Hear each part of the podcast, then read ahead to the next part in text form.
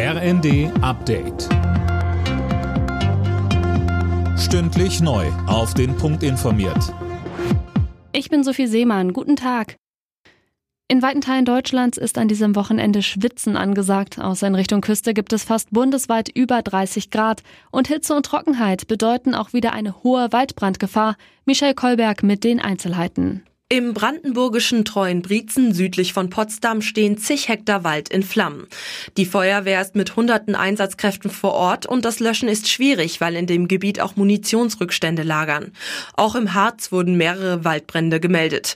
Nachdem es auch morgen noch mal sehr heiß wird und sogar Temperaturrekorde wackeln könnten, gibt es mit Beginn der neuen Woche Abkühlung und auch eine deutliche Entspannung bei der Waldbrandgefahr.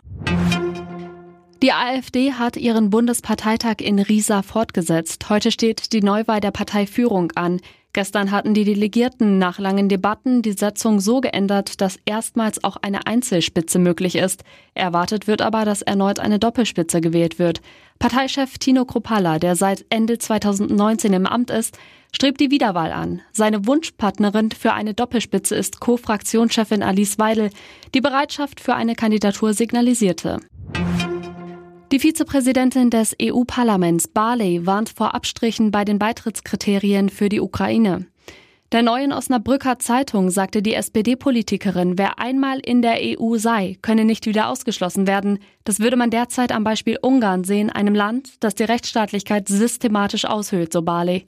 Umso wichtiger sei es, dass die für einen Beitritt festgelegten Kriterien, wie zum Beispiel institutionelle Stabilität, funktionierende Marktwirtschaft und Rechtsstaatlichkeit voll und ganz erfüllt werden. Alle Nachrichten auf rnd.de